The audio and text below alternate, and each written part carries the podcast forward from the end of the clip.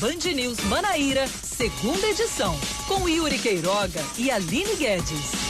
5 da tarde, 4 minutos. Boa tarde para você que está conosco aqui na Band News FM Manaíra, aqui no FM 103.3, no bandnewsfm.com.br, também no aplicativo Band Rádios, quarta-feira, 25 de março de 2020. Mais uma vez, um Band News Manaíra, segunda edição, comigo, Yuri Queiroga, mas ainda sem Aline Guedes, e sim com ela, Sâmara Gonçalves. Boa tarde para você. Boa tarde, Yuri. Boa tarde a todos os ouvintes da Rádio Band News FM, Manaíra.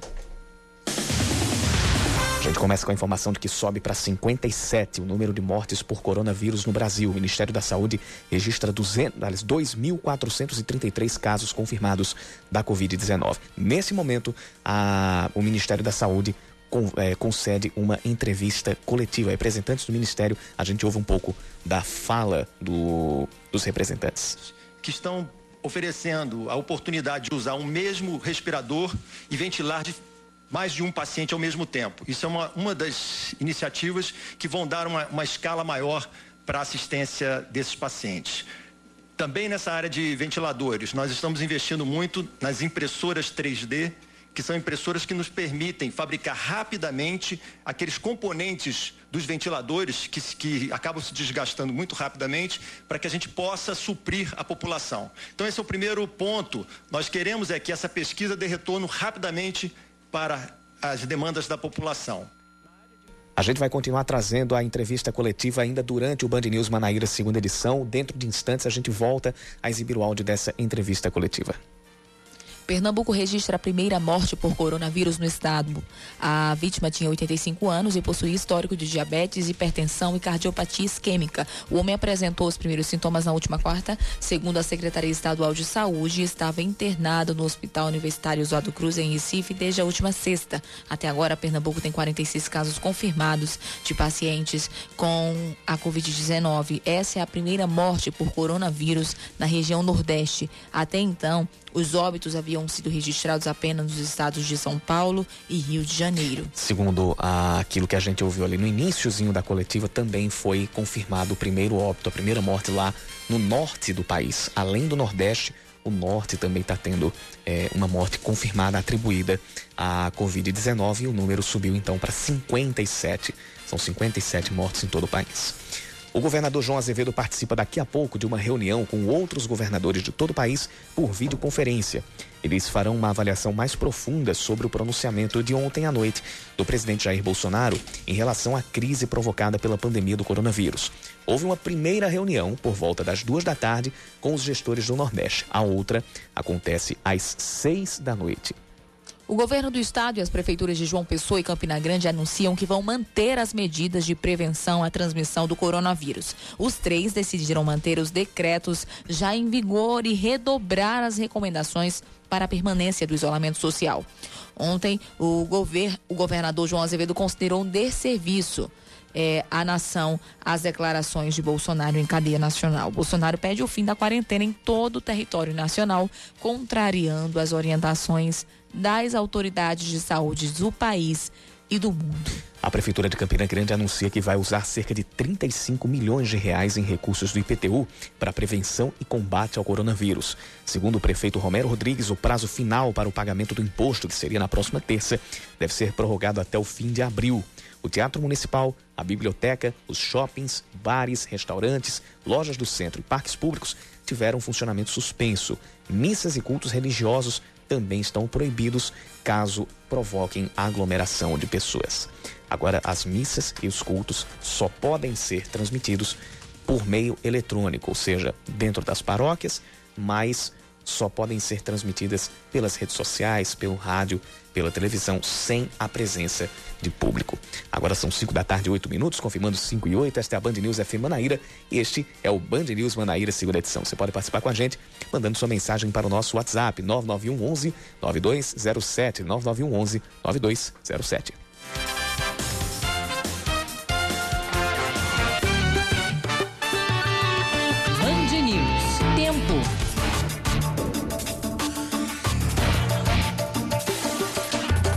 Final de tarde com algumas nuvens aqui pelo céu da capital paraibana e há a previsão de pancadas de chuva rápidas, tanto agora no final da tarde quanto no começo da noite.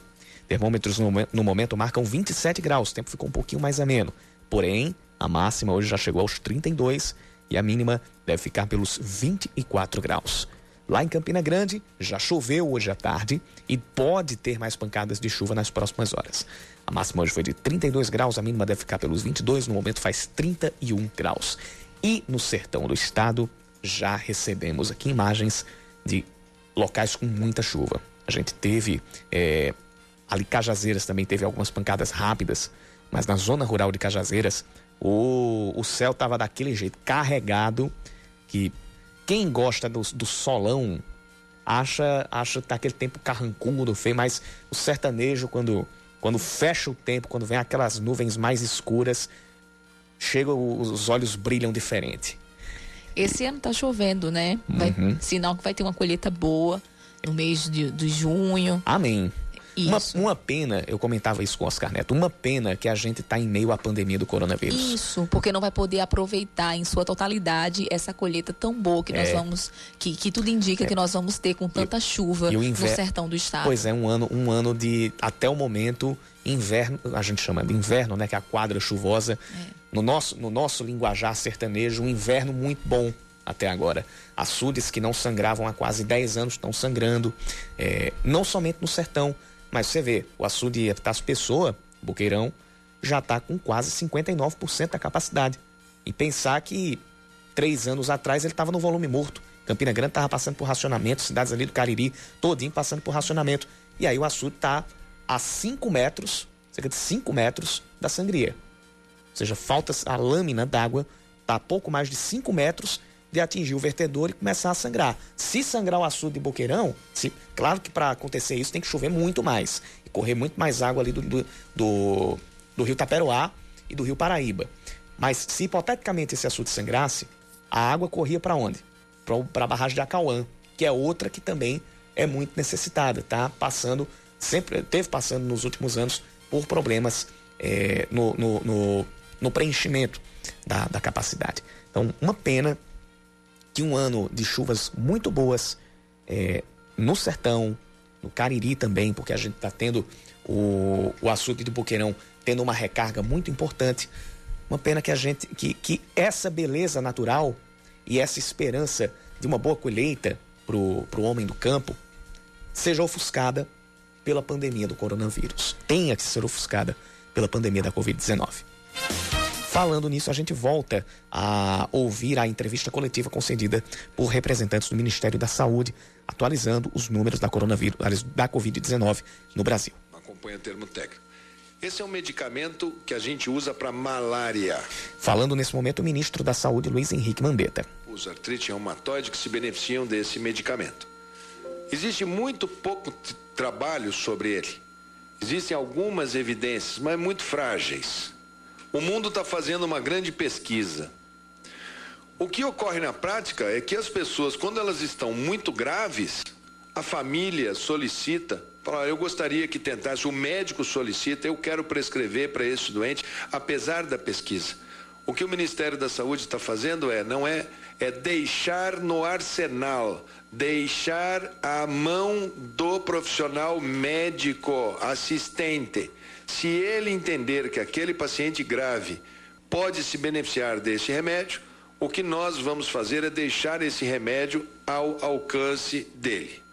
O Brasil tem vasta experiência, os médicos brasileiros, nos efeitos colaterais e no uso desse remédio, já que o Brasil tem uma das maiores áreas do mundo de incidência de malária, principalmente lá o pessoal da turma da Sociedade de Medicina Tropical lá de Manaus que tem uma vasta experiência, são aquelas pessoas que sabem como que ele se comporta.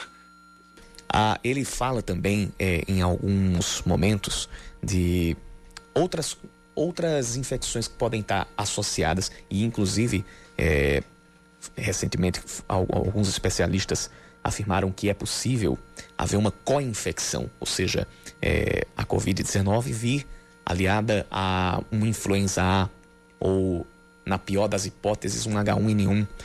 E há a suspeita é, de que o H1N1 esteja associado a algumas mortes que foram descartadas para a presença da Covid. Da COVID-19. Isso mesmo. É uma, é uma das suspeitas, não é, não é confirmado. E para ter essa confirmação, vai gastar um, um, pouquinho mais de tempo. Porque vão ser feitos novos exames. Inclusive, o caso da Késia, que morreu ontem pela manhã, está entre esses casos, que pode ser, não é, é, é como o secretário já desmentiu, algumas é. pessoas afirmando aí. Que tinha pelo, sido H1N1. É, né? nas redes sociais, dizendo que é H1N1, não tem nada confirmado. Foi descartado Covid a Covid-19, mas o H1N1 não foi confirmado, porque é. novos testes precisam ser realizados. E não somente esse vírus, outros, outros também estão sendo é, testados, não somente para o caso da Késia, mas para outros, não apenas aqui na Paraíba.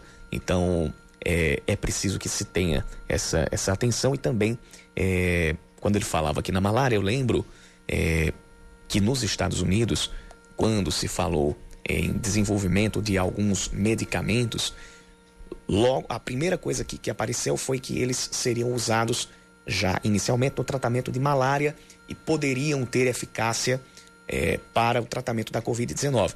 Até agora não passa de fase de testes, mas existe essa, essa esperança.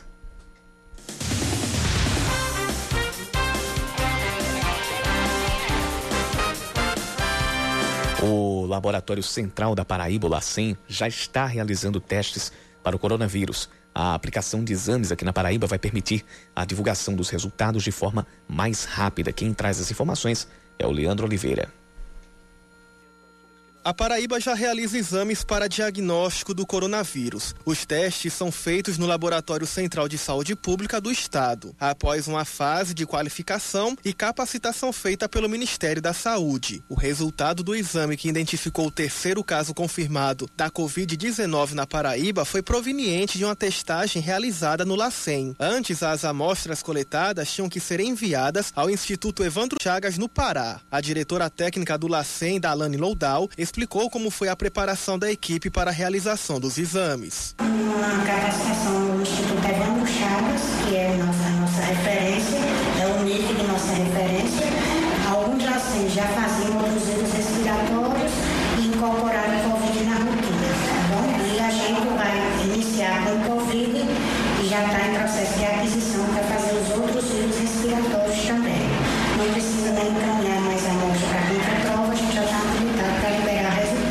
o LACEN trabalha em parceria com a Universidade Federal da Paraíba. O professor adjunto da Escola Técnica da UFPB, João Bezerra, explica que o tempo da coleta das amostras para o exame da Covid-19 varia e depende do processo de extração que pode durar de 3 a 4 horas. Essa amostra vai passar por um procedimento de extração de RNA, que é o ácido nucleico do vírus, que está dentro, é o DNA do vírus.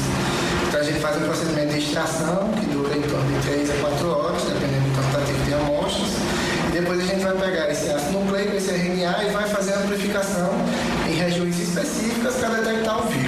Atualmente, no LACEN, a capacidade de testes para o coronavírus é de 24 amostras por dia. A expectativa é dobrar esse número e, assim, diminuir o tempo de espera para o resultado da Covid em 72 horas. O laboratório fica localizado na principal de Cruz das Armas e fica aberto até as quatro e meia da tarde. Além disso, foi montado um posto de coleta no complexo hospitalar Juliano Moreira, na Avenida Dom Pedro II, no bairro da Torre. A unidade começou a funcionar nesta quarta quarta-feira apenas para as pessoas que atendem aos critérios do Ministério da Saúde e são direcionadas após triagem por telefone. E a gente segue com as notícias. Ontem, um homem suspeito de espalhar notícias falsas a respeito da pandemia de coronavírus no estado foi ouvido pela Polícia Civil e vai responder a processo por provocar pânico. Ele gravou um vídeo repassando supostas informações de mortes no Hospital Clementino Fraga, em João Pessoa. A unidade é uma das referências na recepção e tratamento da Covid-19. Em entrevista ao Band News Manaíra, primeira edição, o comandante do CIOP da Polícia Militar, o coronel Arnaldo Sobrinho, reforçou que quem espalhar fake news está sujeito a uma série de penalidades. Apenas é, de prisão simples que vão de 15 dias a 6 meses, além de situações de imposição de multa. Então, assim, a pessoa vai passar por esse constrangimento pelo fato justamente de, de forma desavisada, estar propagando esse tipo de notícia que acaba provocando certo é, alarma o pânico na sociedade de modo desnecessário. Além disso, a Polícia Militar também está autorizada a fechar bares e restaurantes que estejam descumprindo o decreto estadual que proíbe a aglomeração em locais públicos. Segundo Arnaldo, as denúncias feitas nos canais de atendimento da Polícia Militar é, registraram, um aumento, registraram um aumento significativo. Houve um, um, um incremento de mais de 90% nas chamadas do CIOP.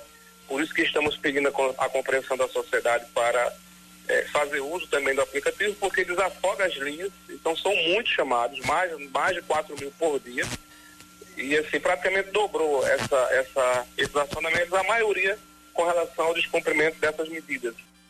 Além do aplicativo SOS Cidadão disponível nas plataformas digitais, a população também pode denunciar através dos telefones 197 da Polícia Civil, 190 da PM e o 193 do Corpo de Bombeiros. Então fica aí o alerta, né, para as denúncias de aglomeração, de aglomerações e também em relação a as fake news. Alerta e também um, um, uma espécie de, de óleo de peroba hum, para é quem para quem pensar em passar fake news. O óleo de peroba, aliás, isso é pior do que óleo de peroba. E às vezes as pessoas, até por desconhecer mesmo, é, é, ficam compartilhando, chegam é. no WhatsApp, nos grupos e olha, olha aí. Aí passa é, para tia, para avó. Quem compartilha muitas vezes faz isso sem saber. Sem né? saber, faz, isso que eu estou. Peca, peca pela ignorância, não peca pelo, pelo, pela má intenção. Uhum, pior é aquele que, que, que produz a fake news, que tem a má intenção e termina induzindo outras pessoas a erro. A fazer o mesmo. E aí constrói-se uma rede de desinformação, uma rede que não. Desinformação nesse momento é a, é a, a, a coisa que a gente mais precisa evitar. Política, com Rejane Negreiros. O pronunciamento do presidente Jair Bolsonaro é um achaque ao bom senso um crime à saúde pública e até uma desmoralização do Ministério da Saúde, que tem recomendado desde o início o isolamento social para a diminuição da transmissão da Covid-19. Bolsonaro faz oposição ao próprio governo, nega a ciência que pauta o combate à pandemia, desvaloriza o trabalho de pessoas que têm se doado à pesquisa para conter toda essa tragédia. Fosse só isso, já seria grave, mas ele desdenha da vida de milhões de brasileiros. Quando diz para liberar crianças para a escola porque os idosos é que são grupo de risco, prova o tamanho de sua pequenez, insensatez e irresponsabilidade que não podem mais ser toleradas. Preocupado com a própria sobrevivência política, Bolsonaro adota postura covarde, mesquinha e egocêntrica. Minimiza o problema quando é hora de maximizar os cuidados. Mas o discurso do presidente não foi um ato de loucura, de insanidade foi planejado. Bolsonaro tem método e reage agora aos governadores que agem para proteger seus estados numa paranoia delirante de que estes mesmos governadores atuam para enfraquecê-lo e derrubá-lo. É a eterna teoria da conspiração. Negacionista, ele prefere a linha da ignorância descalibrado, tenta, por meio desse discurso torto e radical, se livrar das consequências da pandemia, jogando a culpa pelo colapso social e econômico que certamente virá para conta das ações restritivas adotadas por governadores e prefeitos em todo o país. Eu já falei aqui em um outro momento e eu repito agora. Bolsonaro age como sabotador da República e o discurso dele mostrou exatamente isso. Você está ouvindo Band News Manaíra, segunda edição.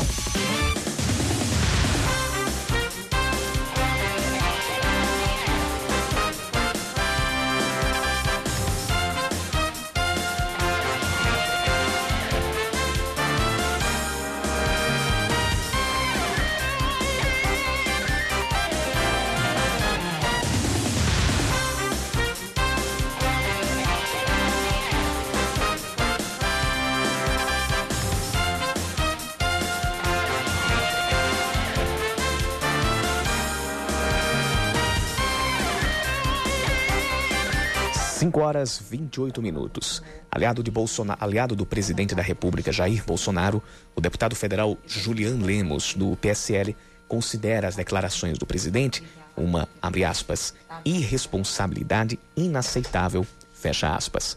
O político acrescentou que não irá se calar diante dos sucessivos erros de Bolsonaro na condução do país em relação à pandemia da Covid-19. Segundo Julian, o presidente foi contra todas as recomendações médicas, inclusive do ministro da Saúde, Luiz Henrique Mandetta, e de líderes e associações, líderes e entidades mundiais. Vai entender, né? Os três pacientes que tiveram o diagnóstico confirmado com o novo coronavírus na Paraíba estão curados. O primeiro caso foi confirmado em 18 de março e o terceiro ontem. Segundo a Secretaria de Saúde do Estado, os três já estão fora do período de 14 dias de transmissão da doença. Estão bem e em casa. No estado, 22 pessoas estão internadas com suspeitas da Covid-19, sendo nove em UTIs e 13 em leitos de internação regular.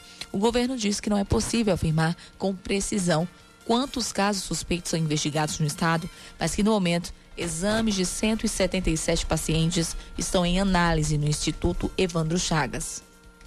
A Justiça Federal vai destinar 700 mil reais em recursos para o governo do estado, a Prefeitura de João Pessoa e também o Hospital Universitário Lauro Vanderlei.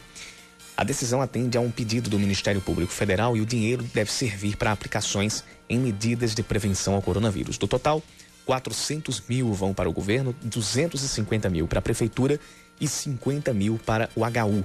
Em Campina Grande, a pedido do Hospital da FAP e da Empresa Brasileira de Serviços Hospitalares, a EPSER, a Justiça autorizou a transferência de 80 mil reais. Do total, 50 mil vão para o Hospital Alcides Carneiro, Hospital Universitário Alcides Carneiro, que funciona na UFCG. Ainda o PROCON municipal notifica pelo menos 45 estabelecimentos comerciais por não fecharem durante a quarentena imposta pelo poder público. O decreto da prefeitura suspende o funcionamento do comércio, com exceção feita a supermercado, supermercados, farmácias, postos de gasolina, padarias, mercearias e mercados públicos até o dia 13 de abril. Na fiscalização, as lojas foram orientadas a suspender as atividades e, por isso, não foram autuadas ou multadas. Uma força-tarefa envolvendo o PROCON, a Secretaria de Saúde Municipal, a Polícia Militar e outros órgãos vão continuar agindo até que todos os estabelecimentos eh, suspendam as atividades. Inclusive, após esse pronunciamento que foi realizado ontem, Yuri Queiroga. É, hoje, eu e Leandro Oliveira, quando vimos para cá trabalhar logo cedo pela manhã, uhum. a gente já percebeu uma quantidade de pessoas muito maior nas ruas, inclusive comércios abertos que não deveriam estar. É, a gente já percebeu. E um maior número de carros na BR também está prorrogado o prazo para apresentação dos documentos necessários para comprovar a isenção do IPVA de carros com placa final 3, 4 e 5 na Paraíba. A medida atende à determinação de suspensão do atendimento presencial em todos os pontos da Secretaria da Fazenda para evitar a aglomeração de pessoas. Os proprietários de veículos com final 3 terão até o dia 30 de junho para apresentar os documentos. Para quem, para os que têm carro com placa final 4, o prazo é o dia 31 de julho e para o final 5, 31 de agosto. A medida vale para quem solicitou a isenção de imposto até dezembro de 2020.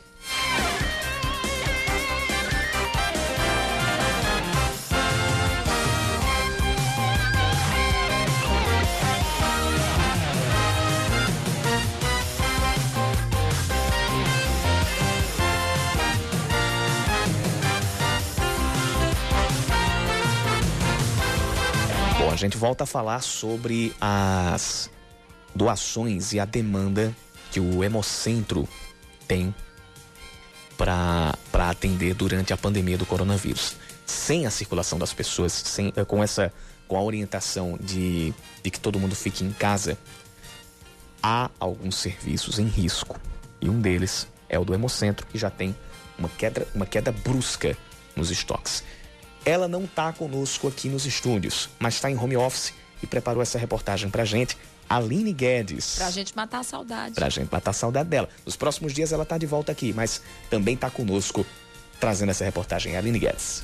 O Hemocentro da Paraíba já contabiliza uma queda de 70% nas doações de sangue e entra em situação de alerta. Diante desse quadro, a instituição lança um apelo à população para comparecer à sua unidade e realizar a doação de sangue.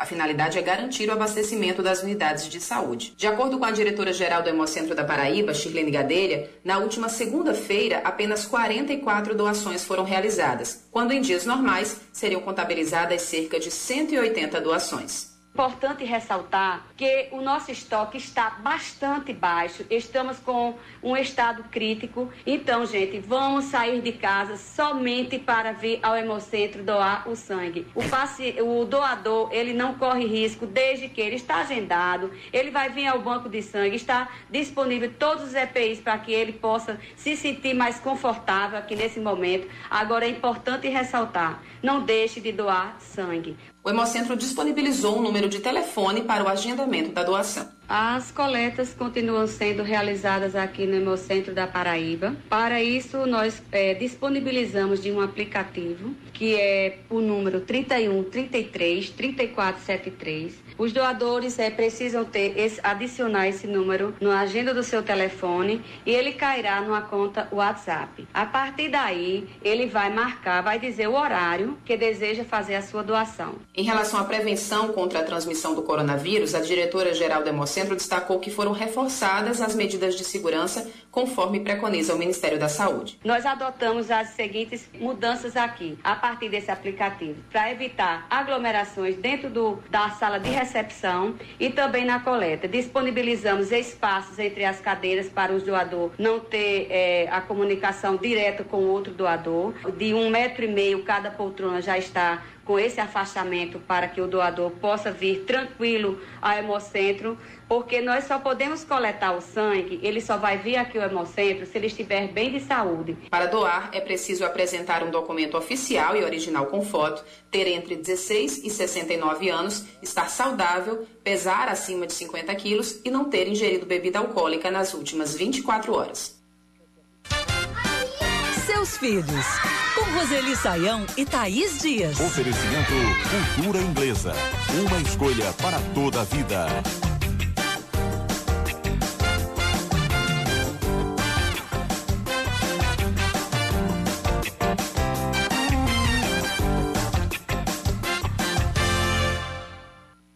Muitos pais preocupados em tempo de coronavírus com o ano letivo, Roseli, já que a recomendação é o isolamento, é que as crianças fiquem em casa.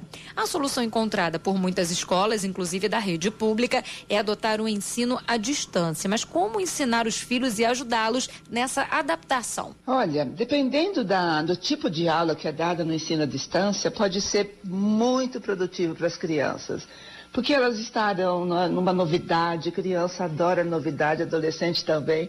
O que não pode é simplesmente repetir o mesmo tipo de aula usando a tecnologia é, no, no, na educação à distância, né? É preciso utilizar técnicas e os pais em casa podem de vez em quando assistir uma coisa ou outra junto com eles, para ver como é que eles estão se engajando nisso, se eles estão entendendo o que está sendo mostrado pela aula ou pelo projeto que eles estão trabalhando. Enfim, é importante é, separar o horário, né? O horário da aula é um, o horário da atividade escolar, se é que tem, para ser feito em casa, e o horário da, do lazer, do ócio, das brincadeiras. E se você quiser tirar uma dúvida aqui na coluna Seus Filhos, é só mandar um e-mail para seusfilhos@bandnewsfm.com.br, seusfilhos@bandnewsfm.com.br. Você está ouvindo Band News Manaíra, segunda edição.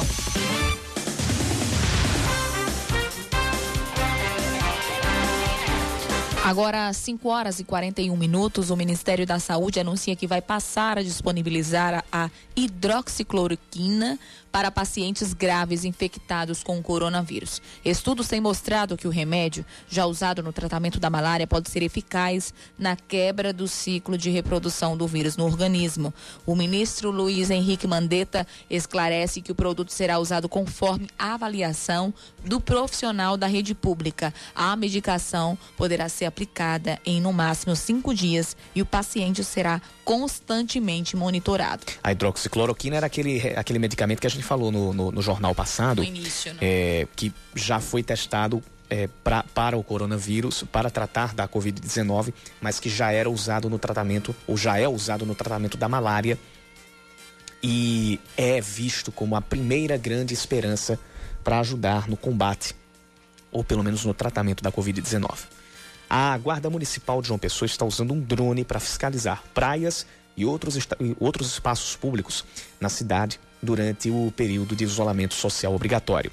Caso alguma aglomeração de pessoas seja flagrada, uma equipe de agentes será enviada ao local imediatamente. As pessoas envolvidas serão abordadas e orientadas a voltar para casa.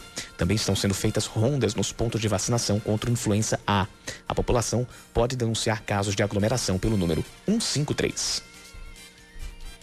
A gente segue com as informações. Cerca de 70% das mercadorias que deveriam circular em caminhões na Paraíba não estão chegando nos destinos e estão voltando ao local de origem.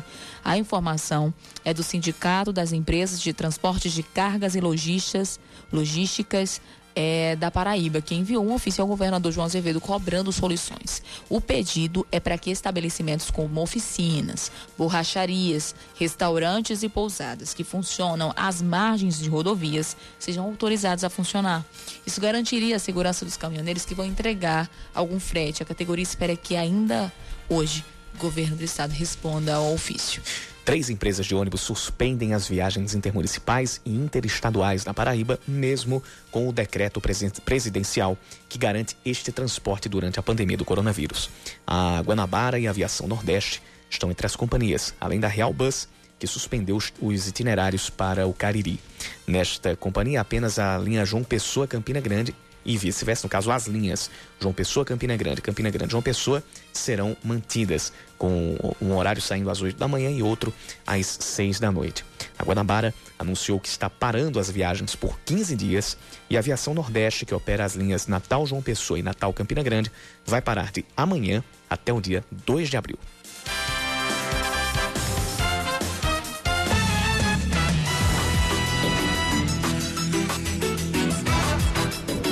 Ouvinte nosso, o Valmir, que é motorista lá, motorista de aplicativo, está acompanhando a gente lá no Valentina, é, disse o seguinte: infelizmente aqui no Valentina, acho que só 60% das pessoas estão paradas. O movimento de carros e pessoas caminhando na rua tá normal, como, como se fosse um dia qualquer, sem ser ou do isolamento social, ou desse período de isolamento social. Diferente da realidade que a gente vê aqui no centro. É, o centro da cidade parado, parado, parado mesmo. Outros pontos, até a própria Orla mesmo, é, também bem. Registrou uma diminuição grande. Uma grande diminuição. A região dos bancários também.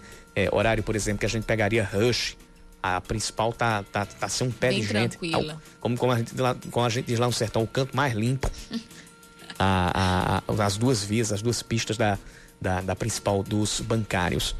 É, também tem participação aqui do Humberto, ouvinte nosso, e disse o seguinte: sim, até o Hemocentro está entrando em colapso. Vamos fazer o que o presidente pediu, deixar em casa os grupos de risco. Temos que retornar, retomar nossas vidas. Nós estamos tratando de, de algo que não vai é, que não vai ser resolvido de maneira simples. Não dá para você tomar uma medida simplista.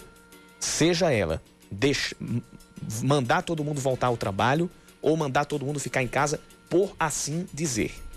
É preciso que variáveis sejam colocadas na mesa e consideradas. Uma delas, a exposição de todas as pessoas, mesmo aquelas que não são de grupo de risco. A exposição de todas as pessoas ao ciclo de transmissão da Covid-19. O vírus está circulando. O vírus está circulando. E ninguém temos... sabe como ele se é. comporta. Ele pode se comportar de uma maneira em você, outra em. É. Você também tem que analisar as pessoas. É, essa, a gente pode colocar. É, os grupos de risco são os idosos, é, as pessoas que têm alguma comorbidade. Esse, esse isolamento já vai, vai causar um, um impacto. Né? Muita gente, mais, muito mais gente é, em casa. Mas também a gente não pode deixar solenemente exposto, ou exposta, na verdade, a parte da população que não é de grupo de risco. Porque mesmo ela, ela é de grupo de risco de ter sintomas mais agudos da doença. Mas ela não está imune à doença. Isso. Ela não está imune à doença. Ela pode ser infectada. E Hoje ela não faz parte do, do, do, do grupo de risco, mas pode se manifestar de uma outra maneira. Pode haver uma co-infecção, como a gente, como a gente trouxe aqui já, e alguns especialistas alertam, e é preciso que todo mundo fique atento a isso. Mas, por outro lado, como nós comentamos ontem, existem as pessoas que, ficando em casa, não vão ter o seu sustento. E existem alguns serviços que vão parar, que vão ter um grande problema. O Hemocentro, ele tá mais uma vez sofrendo com a baixa demanda, com a baixa oferta, na verdade. A demanda é alta, mas a oferta tá baixa, porque é, falta falta sangue, falta estoque, é, falta, faltam bolsas de sangue. Então, é, o que acontece é que o Hemocentro, que já tem problemas acumulados, já tem uma baixa na, no estoque de, de, de sangue vindo de um período como o carnaval, porque a gente saiu do carnaval, né? Foi ali no finalzinho de fevereiro, a gente é, já tem um período de baixa no estoque. E agora, em março, que seria o período já da recuperação, acontece, de, acontece outro problema que força com que as pessoas fiquem em casa, que é a Covid-19. Nesse caso específico do Hemocentro, aí é uma coisa de você colocar para debate de que maneira você pode organizar a população para que ela se faça presente a um, a um hemocentro, mas não se exponha a risco e nem os funcionários que trabalham no hemocentro estejam em risco, porque o hemocentro é um equipamento essencial. Ele tem que ser colocado como um equipamento essencial e que não pode parar de funcionar, mesmo que a gente esteja num cenário de, de pandemia. Entre outros e outros e outros pontos. Então, resumindo, não dá para se tomar uma decisão simplista de fechar ou de, de, de, deixar todo mundo em casa ou de mandar todo mundo de volta para o trabalho. Ou até de, de, ah, vai isolar grupo A, grupo B, os grupos de risco, o resto vai voltar ao trabalho. Não é tão simples quanto a gente. Na verdade, não é simples. Não é simples como, como a gente pode pensar. É algo que é de uma complexidade gigante e com esta complexidade precisa ser é, precisa ser tratada. E o outro, a outra participação é do ouvinte Alberto lá do Bessa. E aí, na verdade, é, é um apelo, porque ele nos conta aqui de uma situação de uma mulher que foi encontrada lá na rua, a professora Severina Souto. É, a Severina Souto fica ali na. Severina Souza Souto, ela fica ali no bairro, na saída pro Jardim Aeroclube. Ela passa, vai, vai até o Aeroclube mesmo e passa ali pela Rui Carneiro. Ela vai até a, não, a Rui Carneiro, não, o Retão de Manaíra. Uhum. E essa, essa, essa mulher tá com a perna quebrada. Segundo ele, é, uma pessoa em, mora, em situação de rua. É, e ele nos pergunta, a partir dessa situação, como estão os serviços da prefeitura, os serviços do poder público, para acolher as pessoas em situação de rua nesse momento de pandemia. Tem o Centro Pop.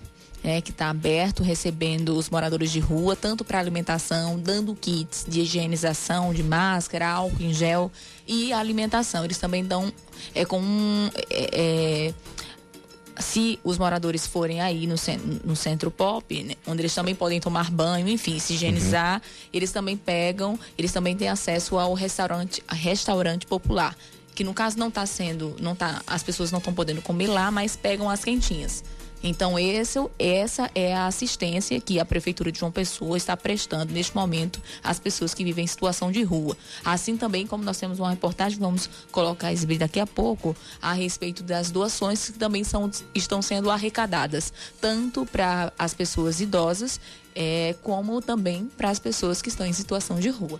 Na verdade, vamos fazer isso agora. A gente já, já já traz essa reportagem agora, a gente já traz Isso. esse conteúdo aqui na, na, nossa, na nossa programação, porque já combina com aquilo que, é, com aquilo que a gente vem falando e com o que é a demanda é, dos, dos, dos nossos ouvintes. Você participa com a gente sempre. Manda sua mensagem aqui para o nosso WhatsApp 991 11 9207 991 11 9207.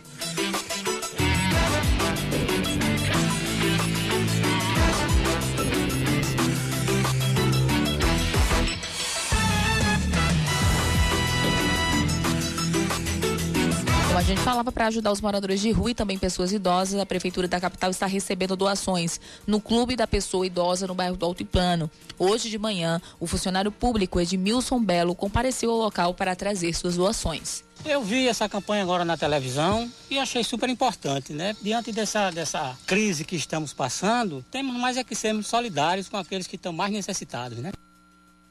Os locais das doações ainda estão um tanto quanto vazios, no caso o local da doação, mas desde a terça-feira vários materiais já foram arrecadados, como conta o secretário de Desenvolvimento Social de João Pessoa, Diego Tavares recebendo as ajudas que podem ser tanto alimentação, como pode ser roupas, como também material de higiene, sabão, entre outros materiais. Aqueles que vierem de carro não precisam nem descer dos seus carros, do seu carro, basta é, parar aqui na frente, a nossa equipe irá buscar passará por todo o processo de higienização e iremos fazer a triagem para que aconteça a distribuição. As doações podem ser feitas no Clube da Pessoa Idosa, no Altiplano, como eu já falei acima. O horário de atendimento é das 8 da manhã às 6 da noite.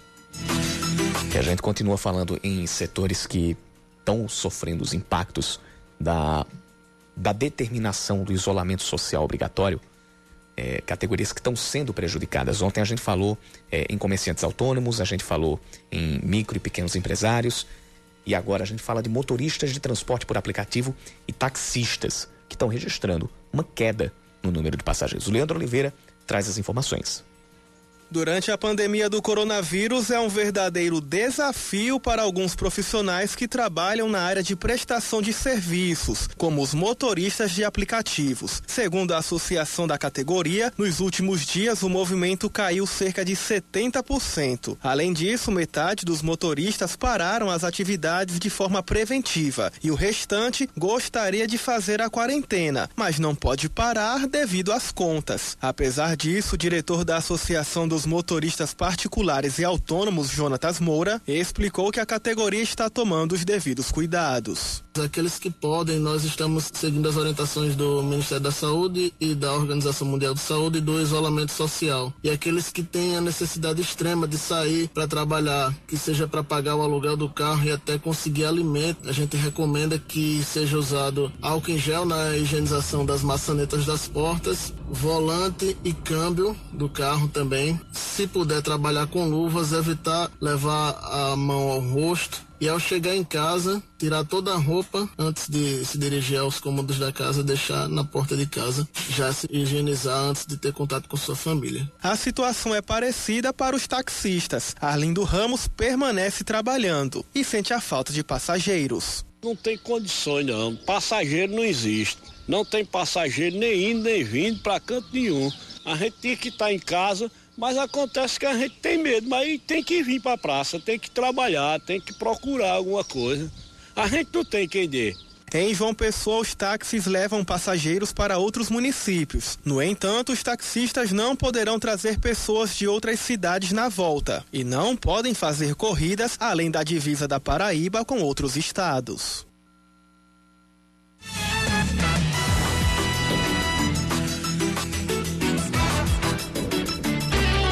Caminho. É aquela história, a gente atualiza o trânsito, mas é, já sabendo que a gente não tem pontos de engarrafamento aqui por, por João Pessoa. Nessa época da paralisação em virtude da, da, do isolamento social, em virtude do, do coronavírus, só com uma, uma intercorrência muito pesada para a gente ter pontos de, de, de, de engarrafamento. Aqui pelo centro da cidade, a gente tem a Avenida Pedro II com movimentação super tranquila. Avenida João Machado nos dois sentidos também. Hoje, lá na, no Mercado de Jaguaribe, a gente teve ainda a feira de quarta-feira, lá no, no, Mercado Público, ali na, Generi, na Generino Maciel e na 1 de maio, mas com as restrições. Feiras livres, mercados públicos só estão autorizados a, a comercializar frutas e verduras. Os outros estantes têm que estar tá fechados. Está diminuindo a movimentação ali pela, pela frente do Mercado Público de Jaguaribe e ali na saída da Avenida Paulo Afonso para Pedro II. De resto, aqui pela região de Jaguaribe, também pelo, pelo centro da cidade, é, pelo entorno do Parque da Lagoa, Avenida Epitácio Pessoa, Praça da Independência, tudo tranquilo, sem nenhuma notificação de engarrafamento. Mesma coisa da BR-230. A gente também está com o trânsito fluindo bem em todo o trecho da, da BR, de Cabedelo até o viaduto de Oitizeiro. Aí a gente tem o, o trecho da 101 ali até Vazia Nova, também está com trânsito bom. E as saídas para Natal, Campina Grande e Recife, tanto pela 101 quanto pela 230, estão todas com trânsito bom. Zona sul da cidade, principal dos bancários também está com trânsito fluindo bem nos dois sentidos, sem nenhuma, sem nenhuma ocorrência de engarrafamento. Mesma coisa da Avenida Hilton Souto Maior e das principais ali de Mangabeira. A Josefa Taveira também a Mangabeira por dentro. 5h58. E a gente está terminando por aqui. Já tá chegando ao fim, Já tá chegando ao fim o Band News Manaíra Uma hora passa rápido, viu? É, exatamente. É? A gente volta amanhã a partir das 5 da tarde. Daqui a pouquinho, a partir das 6 da noite, tem Reinaldo Azevedo e toda a turma da Band News FM com o É da Coisa. E Samara Gonçalves volta com a gente amanhã. Isso mesmo. Volta amanhã para trazer as notícias, atualizar os nossos ouvintes aí junto com você, Yuri Queiroga. Reinaldo Azevedo vem com tudo, ele Isso. não segura aquela língua dele diretamente da casa dele, que ele disse que ele é velho, então os meninos que estão novos ficam no estúdio. E ele em casa? E ele em casa, não tá podendo visitar é. a mãe dele. Lá em Dois Córregos, interior de São Paulo. Diz que tá sofrendo com isso, mas enfim, é. vamos embora. Todo mundo tá sofrendo com a situação. É exatamente. É bom a gente rir um pouquinho para aliviar, né? Eu continuo por aqui, fico até as oito e meia da noite atualizando o nosso noticiário. Tá beleza? Até amanhã. Se você continua com a gente, siga conosco. Se não, até amanhã. Você ouviu Band News Manaíra, segunda edição.